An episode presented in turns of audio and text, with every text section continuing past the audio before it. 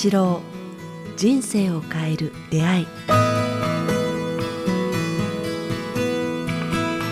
こんにちは、早川洋平です。北川八郎人生を変える出会い。この番組は、ポッドキャストと YouTube 各プラットフォームよりお届けしています。チャンネル登録と番組のフォローをよろしくお願いします。先生、ということで、今日もよろしくお願いします。よろしくお願いします。さあ、12月に入りましたが、先生、12月だともう小国は、あのー雪降ってますかね？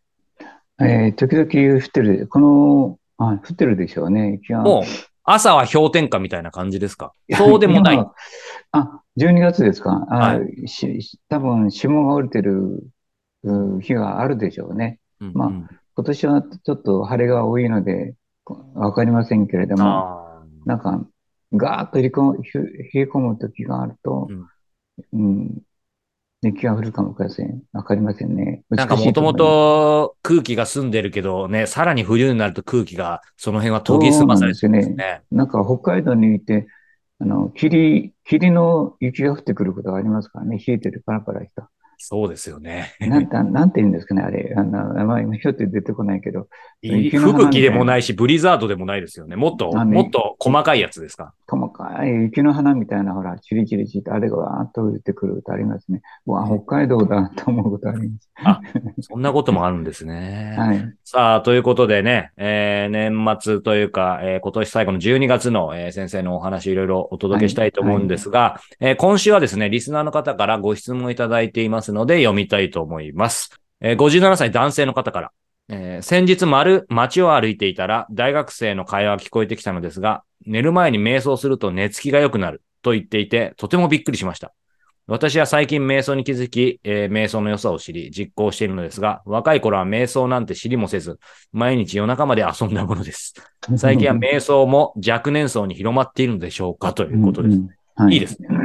そうですね。私が、そそうです。40年前ですかね。もう30年前か40年前に、えーっと、瞑想と断食っていうのを持ち込んで、この山の中で一人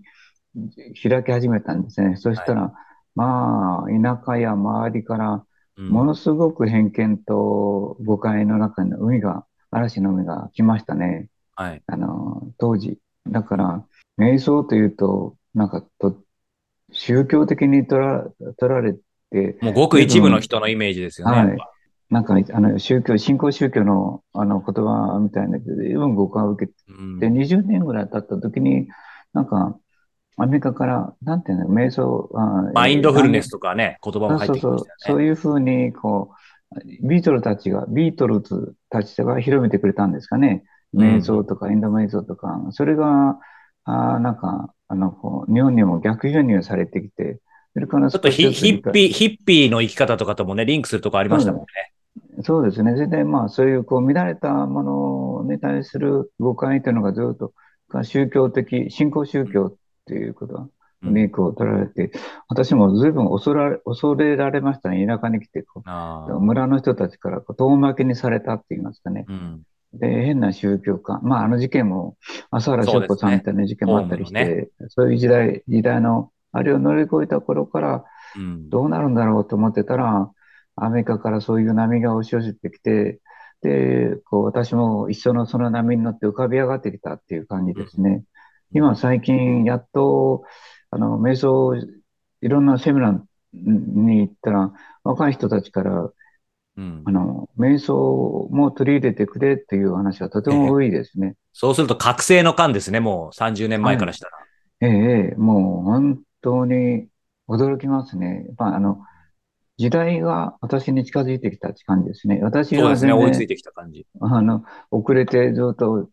なんか遠い世界に住んでたと思ったんですけども、時間時代がこう曲がって、こうぐーっとこう、私に近づいてきたっていう感じで、あ、このままでいいんだっていうか、で世の中って本当にこう少しずつ変わっていくんだなっていう。うん。これ、あの、時代がね、近づいてきたっておっしゃいましたし、まあ、あの、表層的な理由としては今、先生おっしゃったように、まあ、例えばアメリカからそういうマインドフルネスとか含めたいろんな瞑想というか、ね、そういう生き方が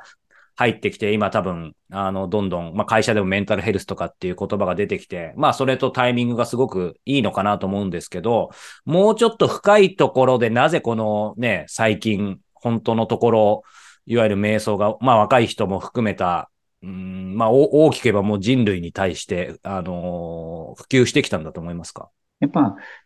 今回お話ししてないけれども、自我の目覚めと、自我の、自我の中の、なんかな、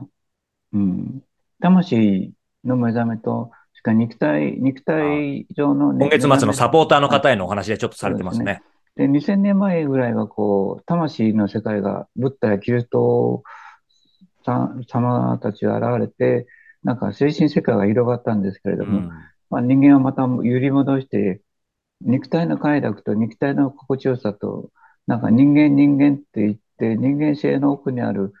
あの、深いものを忘れて、表面上の心地よさって言いますかね、産業革命とか、暮らしやすさとか、はい、快適さをずっとこの2000年間走ってきたような感じがするんですね。はい、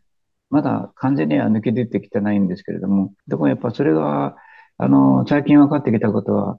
そういう物質的なものだけ、あの、ごめんなさい。表面的な、表面的じゃなくて、目に見える肉体上のものだけを追い詰めてると、なんか地球、人間が地球上の悪者になると言いますかね。木を倒し、ね、虫を殺し、自然界を乱し、あの、気温を目指し、結局は地球の破壊者につながるということが、やっと分かってきたっていうかね。はい、分かってきたけれども、直ちには、こう、直ちには修正できないですよね。走ってきて、車と一緒で急に止まれないのと一緒で。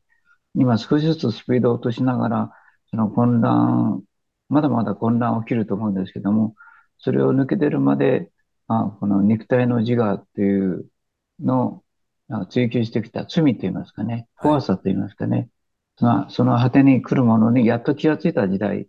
だと思うんですよね。うん、なんかね、瞑想のことはずっと先生から教えていただいてて、今世の中で瞑想って言葉を知らない方はね、むしろ少ないぐらいなんじゃないかなと思いつつ、あの、その魂の自我、肉体の自我っていうところをお話伺っていると、この、ちょっと、あの、変な質問ですけど、なんで人間は、こう、やっぱ視力というかね、目を開けて物を見ることを与えられたんですかね？変な話ですけど、瞑想によって、オーソドックスな瞑想だと、まあ、目をつむるじゃないですか。もしくは反感で。はいはい、でつむることで見えないものが見えるっていう、なんか感じがすると思うんですけど、であればなぜ普段は目を上げて、開けて、物質的なものを見るっていう、こう、ちょっとパラドックス的なことが与えられたんですかね。あ、それは夜と昼の違いですよ。うん。例えば、まあ、今日も、あの、満月が出てるんです、お昼間が出てるんですけども、えっと、昼間はなんかね、やっぱ、人間に与えられた、生物に与えられた、目に見るものの中で生きていくんですよ。でも、夜というのは、その、なんて言いますかね、目に見えないもの。昼間、青い空を見上げても星は見えないんですけれども、夜を見ると星はいっぱいですよね。はい。つまり、こう、日中でもそれは存在するわけですよ。うん。うん。でそれは夜の目をつぶると、存在しているものを目つぶる、目をつぶると見えるようになってくるんですよね。で同じように、昼間は、あの、太陽があるから見えないけれども、太陽がなくなると、星とお月様がこう見えるように、本当は両方とも存在してるんですよ。確かに。でも、ただ、その、目をつむる、目を開けるだけ、光を取り入れるだけで、見えたり見えなかったりするみたいなもんですよね。はい。だから夜はしっかり目をつぶって、あの、光を遮断して、夜の星を見ると、なんと、昼間、存在しているのに見えなかった星が、満天の星が広がってますよね。うん、だからあれは夜だけ広がってあるのではなくて、昼間もあるわけですね。存在してるわけですよね。そうですね。ただ、気がつかないだけで。うん、同じように目を開けると、それね、その心の中にある見える見えるものも気がつい見えないんですよね。目をつぶると、それがこう夜と同じで見えてくるんですね。うん、明るく、うん。うん。だから目をつぶるっていうのは、ぱりとても大切なことで、まあ人間で言えば夜を迎えるようなもんですね。安らぎ。ね。昼間は活動だけども、夜は安らぎじゃないですか。ああ、すごいわかりやすい。あありがとうございます。そしてそのまあ、それをある意味、ね、えー、まあ物理的にって言っちゃいますけど、するのがまあ瞑想みたいなところもありますよね。そう、ね,、いう意味での、昼間見えなかったものを夜、あの、夜見えるように、昼間気づか、あの、生きてる、目を開けて生きてる時に気づかなかったものを瞑想すると気がつくって言いますよね。なあ、深いですね。ずっとお話伺ってましたけど、ちょっとこういう話は初めて伺ったので、ちょっと身震いしますね。うん。これ、そうする、と、はいはいこのね、リスナーの方もね、ご自身は、あのーもう瞑想もされてきて、まあ若い方がされているのを見て驚いたってありますけど、